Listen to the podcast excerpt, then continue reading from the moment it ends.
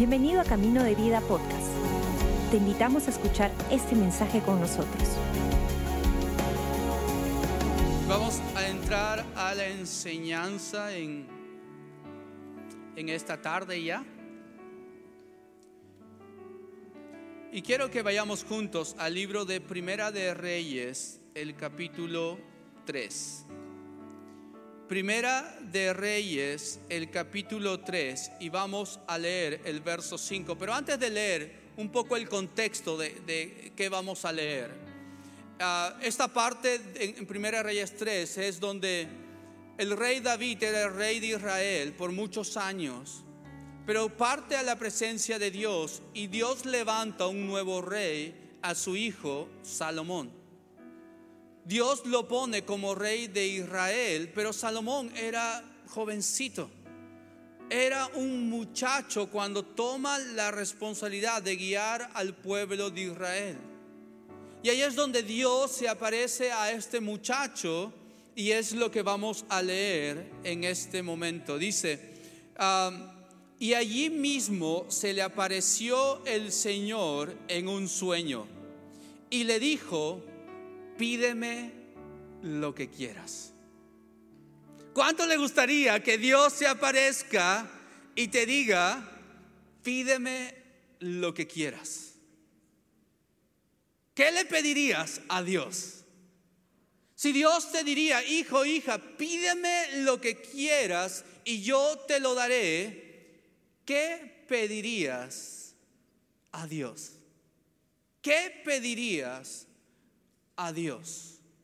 Ahora, quiero recordarte, así como Dios apareció a, a, Salomón y le hizo esta pregunta, el día de hoy Dios sigue hablando a sus hijos, tú y yo.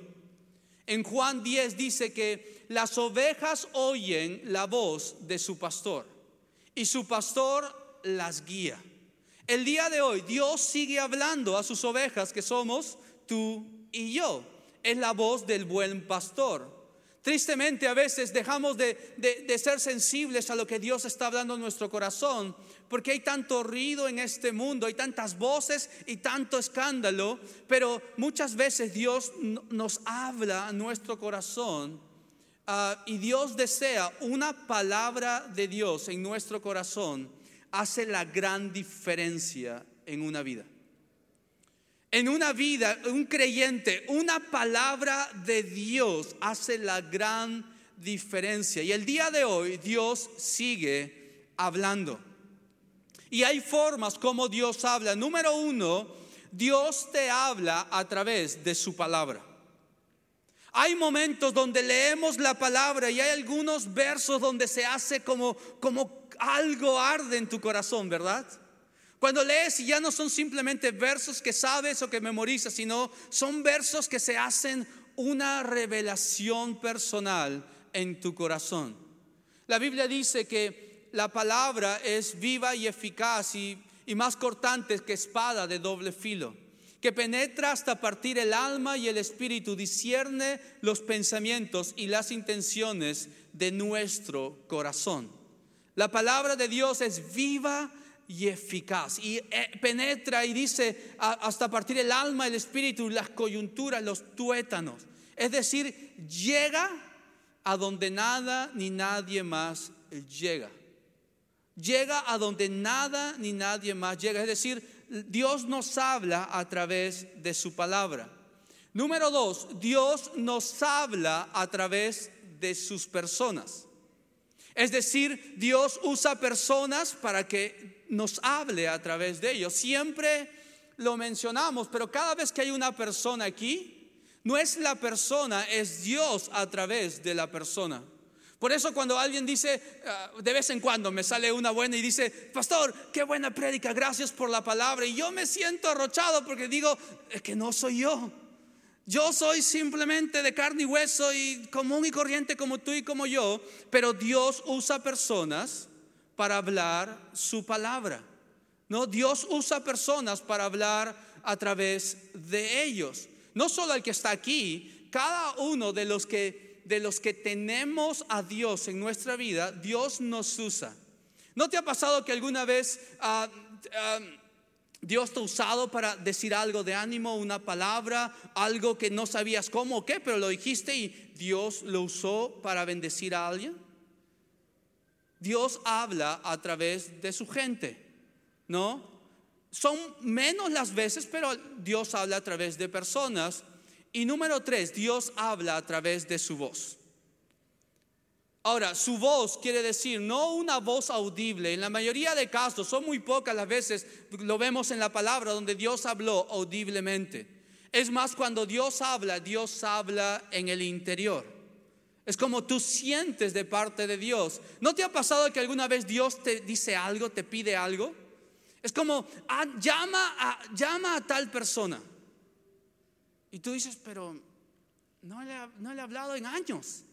Y pone algo en tu corazón y llamas a tal persona y era justo lo que la persona necesitaba porque estaba pasando un tiempo difícil.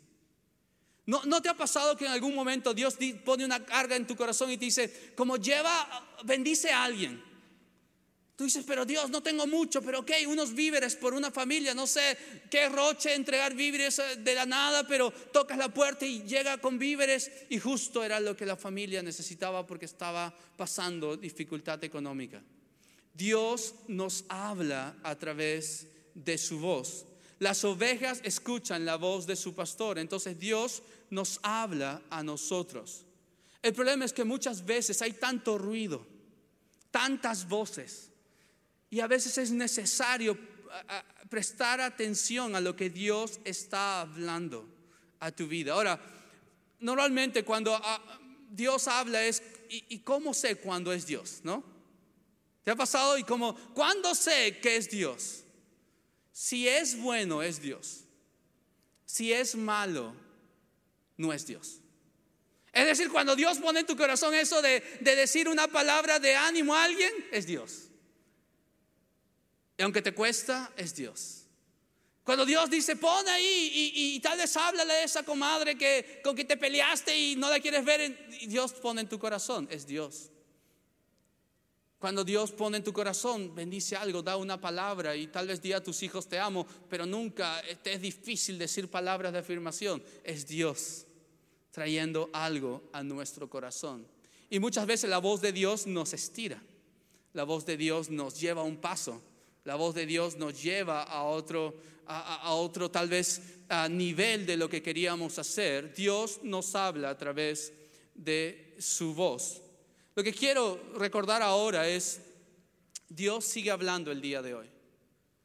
Dios sigue hablándote el día de hoy. Cuando estás pasando dificultad, Dios tiene una palabra. Cuando no sabes qué hacer, Dios tiene una palabra. Dios te guía a través de su palabra, a través de su gente y a través de su voz. Ahora, eso no es la enseñanza, ese era un plus, pero ah, así como Dios habló a, a, Salomón, Dios sigue hablando el día de hoy. Pero vuelvo a Salomón, si Dios te diría, pídeme lo que quieras, ¿qué le pedirías? Si Dios te dijera, pídeme lo que quieras, lo que quieras te doy, ¿qué le pedirías? Y vamos a dejar ahí esta parte, ah, en un momento volvemos, pero quiero que vayamos juntos al Evangelio de Lucas, el capítulo 15. En el verso 11 al verso 19, ah, o parte, vemos una de las historias probablemente más conocidas en la Biblia, que es la historia conocida como la parábola del Hijo Pródigo. Y vamos a leer verso 11, dice, un hombre tenía dos hijos, continuó Jesús. El menor de ellos le dijo a su padre, papá, dame lo que me toca de la herencia. Así que el padre repartió sus bienes entre los dos. Poco después el hijo menor juntó todo lo que tenía y se fue a un país lejano. Allí vivió desenfrenadamente y derrochó su herencia. Cuando yo lo había gastado todo, sobrevino una gran escasez en la región y él comenzó a pasar necesidad. Y mucho de contexto aquí en esta historia que conocemos, sabemos cuando básicamente cuando un padre daba la herencia a sus hijos era cuando era su hora de partir. En otras palabras, el hijo menor le decía, ¿sabes qué, papá? No me importa, dame mi herencia. No me importa si vives o mueres, dame mi herencia. Y dice que el padre le dio lo que le correspondía. El hijo se fue lejos, malgastó todo lo que le había sido dado. Y dice que, estaba ahí trabajando, cuidando cerdos, e incluso la comida de los cerdos era incluso la comida que quería comer por lo que estaba, eh, las penurias que estaba atravesando. En el contexto judío, el cerdo es un animal inmundo.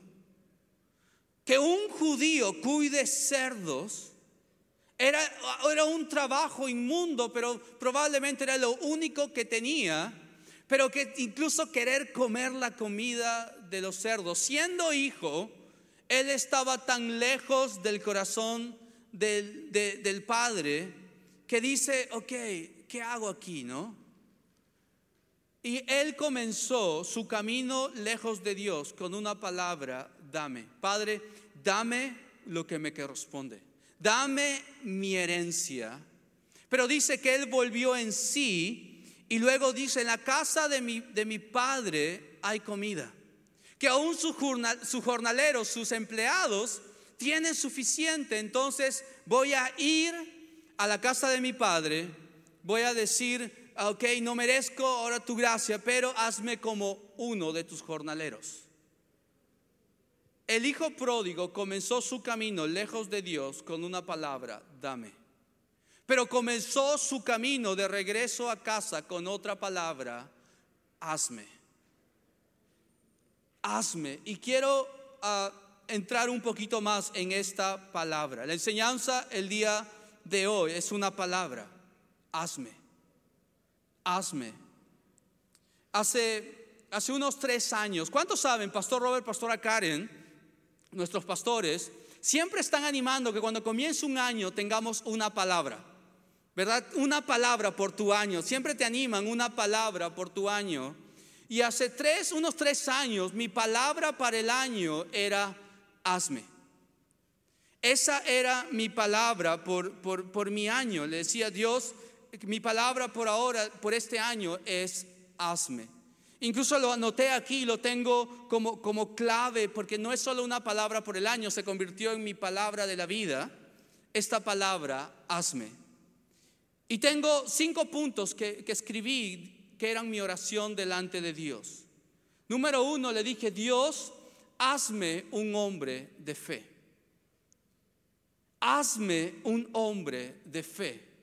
Que aunque el mundo esté de cabeza, aunque sienta o no sienta, aunque vea o no vea, aunque otros vayan o no vayan, Dios, hazme un hombre de fe que crea en ti por encima de lo que mis ojos ven, de lo que mi corazón siente, de lo que las voces dicen.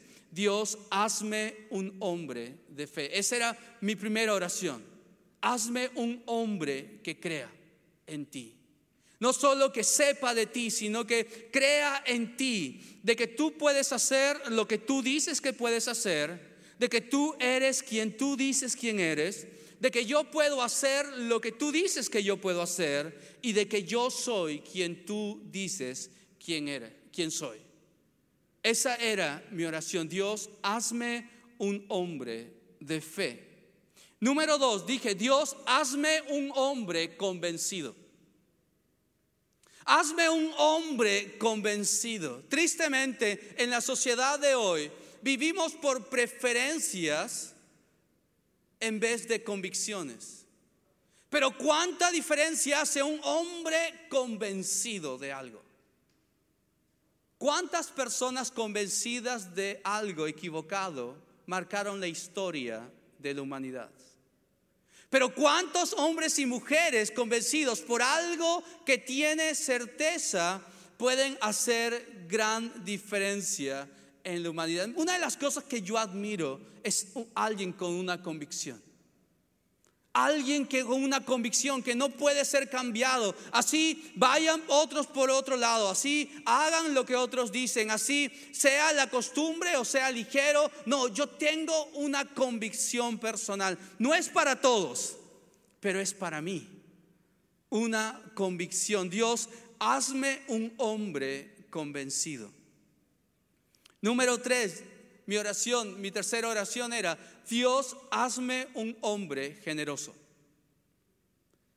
Hazme un hombre generoso. ¿Sabes qué? Generosidad no tiene que ver con lo que tienes. Generosidad tiene que ver con quién te tiene a ti. La Biblia dice, no puedes servir a dos señores. No puedes servir a Dios o a las riquezas. La generosidad no tiene que ver con lo que tienes, sino tiene que ver con quién te tiene a ti. Yo dije, Dios, yo quiero ser generoso. Quiero ser generoso. Y, uno de los impedimentos de ser generoso no es no tener, porque tú puedes ser generoso en el, en el donde estás, con lo que tienes, en el nivel donde te encuentras. Todos podemos ser generosos, pero uno de los enemigos de generosidad es miedo. Miedo a no tener, miedo a a, si sucederá, miedo a si Dios hará, miedo a si Dios proveerá, miedo a, lo, incierto muchas veces, pero Dios, yo le dije, Dios, hazme un hombre generoso. No quiero tener miedo de ser generoso. Número cuatro, Dios, hazme un hombre de tu palabra. Una de las cosas que, que más sufro cuando me toca enseñar es estudiar. Porque me distraigo mucho. Es como estás leyendo un verso y de ahí comienzas a pensar en esto y de ahí, ¿qué, estaba? Y tienes que volver la página. ¿Te pasa? Ese soy yo. Que estoy, tengo que estar concentrado, concentrado 100%, tal vez audífonos y concentración 100%, porque si no me pierdo me voy por otras cosas y comienzo a pensar en lo que hay que hacer y tantas cosas. Pero mi oración era, Dios, hazme un hombre de tu palabra. No por figurar, no por saber, no por para debatir, no para saber tanto. Hazme un hombre de tu palabra que, que pueda ser de bendición con una palabra para otros. Resisto a veces cuando alguien como, como muy tal vez como figurar y como sé mucho y entiendo mucho y ah, no me importa, honestamente. Yo estaría más tranquilo sin hacerlo, pero digo, Dios, hazme un hombre de tu palabra, porque la gente, las personas no necesitan lo que yo sé, necesitan tu palabra. Hazme un canal por tu palabra. Entonces, aunque le sigo sufriendo con estudiar y estar concentrado, lo, lo vale la pena. No, me esfuerzo en eso Dios, hazme un hombre de tu palabra. Número cinco, hazme un hombre que escuche tu voz. Ahora, no solo que, que, que, que, escuche el sonido de lo que tú dices, sino que haga lo que tú dices.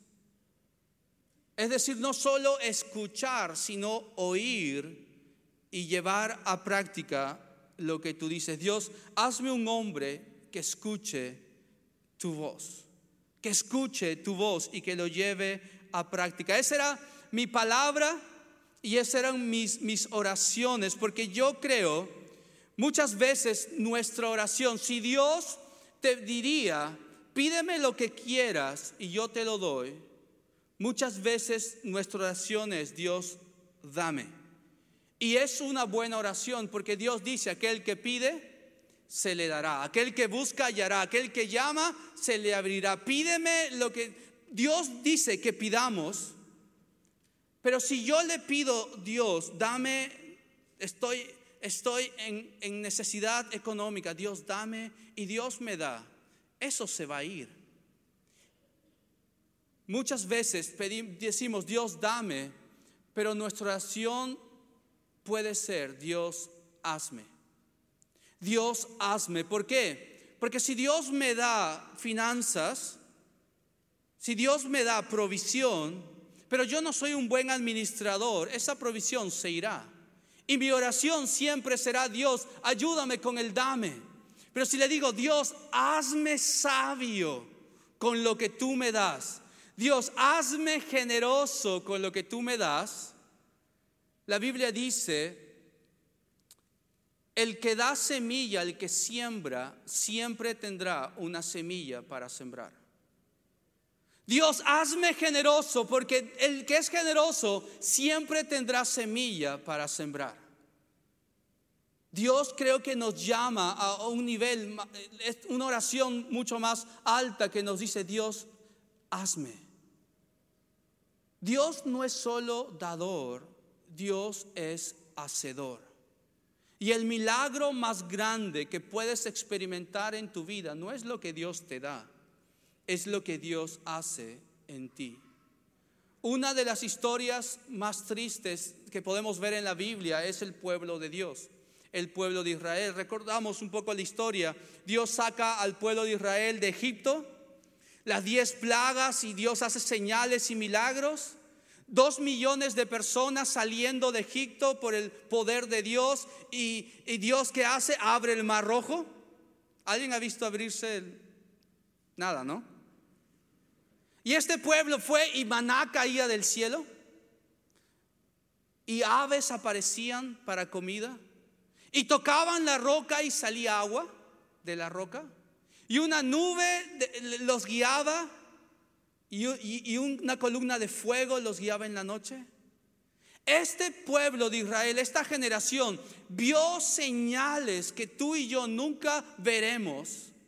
Pero dice, su corazón estaba lejos de Dios. No es más importante lo que Dios me da, es más importante lo que Dios hace en mí. Porque lo que Dios hace en mí permanece. Lo que Dios da puede acabar, pero lo que Dios hace puede permanecer en mí. Si Dios te diría, pídeme lo que quieras y yo te lo doy, ¿tú qué pedirías? ¿Qué estás pidiendo el día de hoy? ¿Cuál es tu oración el día de hoy? Y sabemos, volvemos a Primera de Reyes capítulo 3, desde el verso 6, dice, cuando Dios le dice, Salomón, pídeme lo que quieras y yo te lo doy, ¿qué es lo que tú quieres? Salomón respondió, tú trataste con mucho amor a tu siervo David, mi padre pues se condujo delante de ti con lealtad y justicia y con un corazón recto. Y como hoy se puede ver, has reafirmado tu gran amor al conocerle, al concederle que un hijo suyo le suceda en el trono. Ahora, Señor mi Dios, me has hecho rey en lugar de mi padre David. No soy más que un muchacho y apenas sé cómo comportarme. Sin embargo, aquí me tienes un siervo tuyo en medio del pueblo que has escogido, un pueblo tan numeroso que es imposible contarlo. Yo te ruego que le des a tu siervo discernimiento para gobernar a tu pueblo y para distinguir entre el bien y el mal. De lo contrario, ¿quién podrá gobernar a este gran pueblo?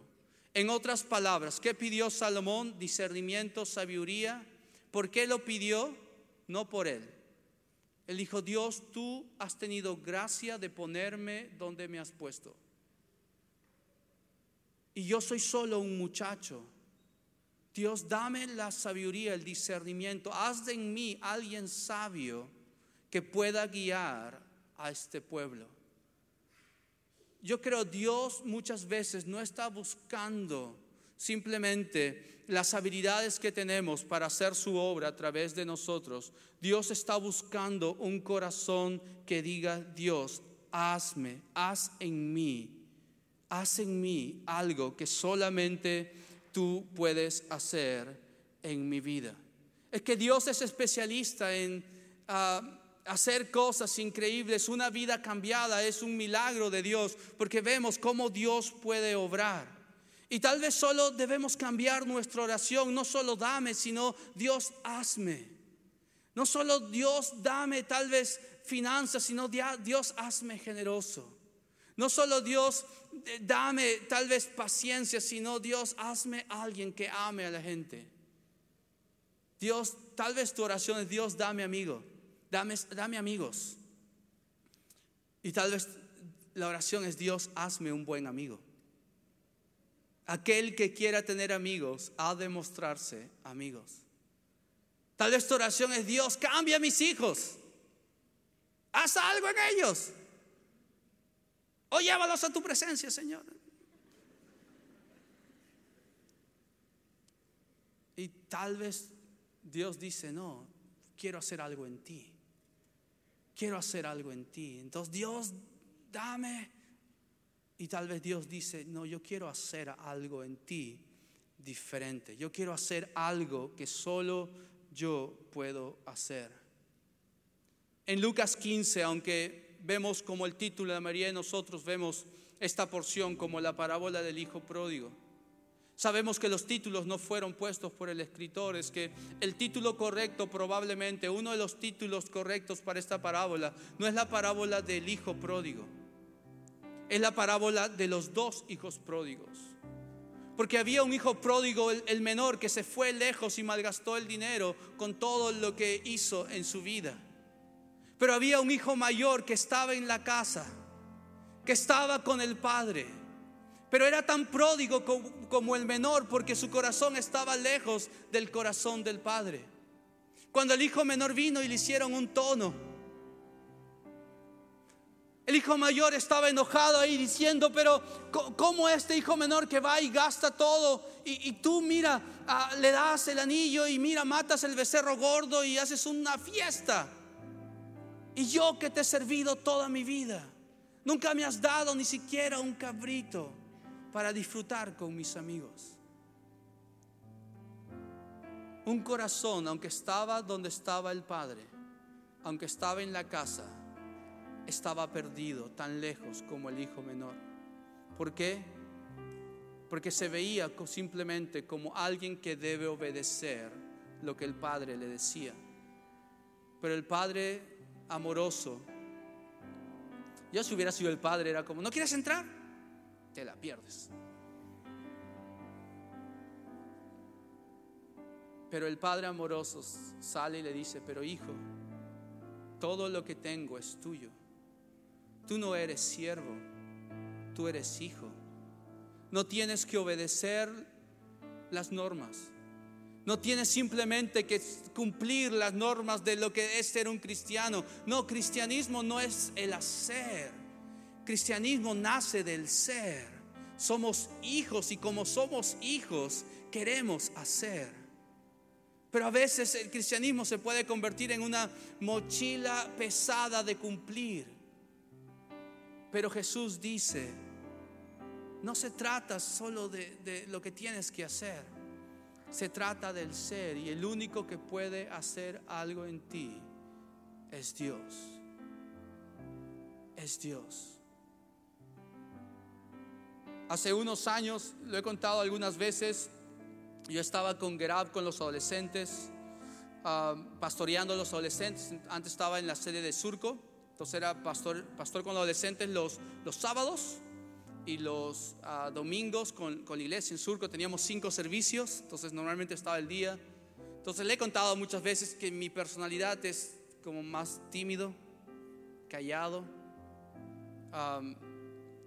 Entonces un domingo después de, los servicios yo estaba como no quiero ver a nadie por dos años, una cosa así los, los más intros como que nos cargamos solos y los más extros sufren solos. Ah, pero estaba ahí, mi personalidad es esa, ¿no? De, no tengo problema hacer cosas solos. Yo a veces digo, no, es que voy a almorzar almuerzo solo. Voy al cine y solo. Me miran raro, me dicen, pobrecito, no tiene amigos. Sí tengo amigos, pero no sufro hacerlo solo. No sé. ¿Alguien es así? ¿Por ahí alguien? No estamos solos, pero somos los menos. Pero llegó un momento en mi vida, en mi que yo estaba cansado, que estaba muy agotado de la gente. Porque gente es gente, entonces problemas y consejos y esto y alguien tal vez yéndole mal carga a uno. No puedes como ser un robot solamente de, no, er, era como cargaba y yo decía ya los sábados con los chicos y los domingos, cinco servicios y cansado y por mi personalidad. Y yo dije, Dios, en algún momento comencé a pensar, ¿será esto para mí? ¿Voy a vivir así todo el resto de mi vida aguantando esto? Yo en algún, algún momento pensé, mi oración era, Dios cambia mi personalidad. Dios cambia mi personalidad. Dame una personalidad diferente. Dame una personalidad diferente. Pero me di cuenta que no era un tema de personalidad. Mi oración, Dios, yo decía como, voy a, no quiero que la gente sea mi trabajo. No quiero que la gente sea el trabajo solamente por hacer y subsistir y tener un ingreso y lo que sea. No quiero que esto sea mi trabajo porque no voy a estar así toda mi vida, sintiendo que la gente es mi trabajo. Y mi oración fue, Dios, hazme alguien que ame a la gente. Hazme alguien que ame realmente a la gente. Y no sé qué pasó, no sé cómo pasó. Sigo un domingo en la noche, no quiero ver a nadie. Sigo en la esquina ahí parado y no conversando con nadie. Estoy bien ahí. Sigo ahí por ahí. Estoy bien así. Mi personalidad sigue siendo la misma. Pero algo Dios hizo en mí. Y yo dije, no es cada domingo vengo y no siento que es mi trabajo es mi llamado, es mi propósito, es lo que Dios tiene por mí. Y siento feliz de ser parte de esta casa y de, de, esta familia. Pero cambió mi oración. No dame, sino Dios hazme. Probablemente tu oración ahora sería, Dios, dame economía. No quiero estar sufriendo con la economía siempre. Pero tal vez Dios dice, si yo te doy, con un corazón que no está correcto, eso te puede alejar en vez de empoderar. Mejor es Dios, hazme alguien. Hazme alguien que sea bendecido para bendecir. Tal vez tu oración es Dios, dame, dame algo. Y Dios está diciendo, lo más poderoso no es lo que te puedo dar. Lo más poderoso es lo que yo puedo hacer en ti. Porque Dios no es solo es un dador, sino Dios es el creador. El que hace de lo que no existe. El que hace de lo que tal vez nadie tiene una idea de, de visión de lo que puede ser hecho. Dios lo hace. Cuando, es, cuando no hay nada, Dios hace algo. Pastor Robert dice, Dios es bueno para nada. Porque nada más Dios es el, la tierra. Nada más Dios. Dios siempre puede hacer algo cuando hay nada. Y si tú ahora te sientes en nada, Dios es bueno para nada. Él hace de lo que no existe algo nuevo de lo que no ves algo, algo que, que maravilla a la gente, porque la maravilla más grande que podemos ver en el mundo no es Machu Picchu, aunque está bien bonito. La maravilla más grande es una vida cambiada. Es alguien que era conocido por ser miedoso, pero ahora es conocido por un hombre, una mujer de fe. Es alguien conocido que era tacaño, pero ahora es la persona más generosa del mundo. Es alguien conocido como débil, pero ahora es conocido como fuerte en Cristo, que todo lo puede. Si Dios te diría, pídeme lo que quieras, ¿qué le pedirías? Señor, gracias por tu palabra. Gracias Señor porque no estamos aquí solo por lo que tú nos has dado. Creo que hemos visto lo que tú has hecho en, en nuestra vida. Hemos visto lo que solo tú podías hacer en nuestra vida. Señor, haznos recordar que tú eres el Dios que hace. No solo el Dios que da, sino el Dios que hace. Y el milagro más grande es una persona cambiada. Una persona que no es igual a cuando llegó o cuando te conoció, sino que es transformada por ti. Señor, te pido que tú sigas haciendo en nosotros lo que nada ni nadie más puede hacer en nuestra vida. Te pido por mis hermanos y hermanas en este momento. Tú conoces, tú conoces sus vidas, conoces lo que están atravesando. Tú sabes, Dios, sus preguntas o sus dudas o sus ah, cargas, Dios, tú los conoces.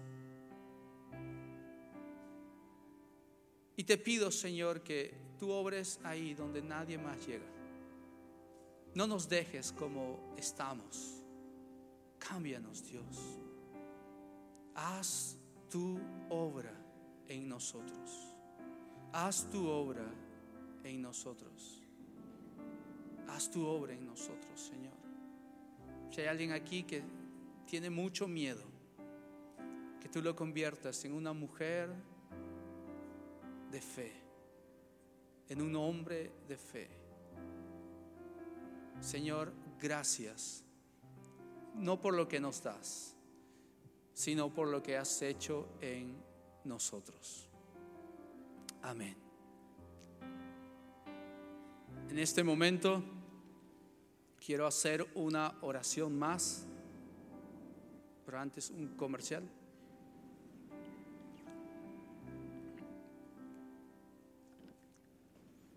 Y quiero hacer una oración más porque es una oración que la Biblia enseña. Si tú estás aquí por la primera o segunda vez, alguien te invitó, alguien te trajo, alguien te chantajeó ah, o alguien te engañó, no sé, pero estás aquí. Yo estoy seguro, tú estabas en los planes de Dios antes de estar en los planes de cualquier otra persona. ¿Por qué? Porque Dios te ama. Dios ama de tal manera, Dios amó al mundo, que envió a Jesús a morir en la cruz por ti y por mí. Dios no está enojado contigo. Dios te ama. Y Dios quiere ser parte de tu vida. A veces pensamos, pero si yo voy a la iglesia o si yo tengo una Biblia o porque mamá o papá me llevaron a la iglesia, soy cristiano, realmente cristianismo no es simplemente una Biblia o, llegar a un lugar o una fe prestada de alguien. No, cristianismo es una decisión personal de decir, Cristo, yo te quiero en mi vida. Romanos 10 lo dice de esta manera, dice, si confiesas con tu boca que Jesús es tu Señor y crees en tu corazón que Dios lo levantó de los muertos, serás salvo. Porque con el corazón se cree para justicia, pero con la boca se confiesa para salvación.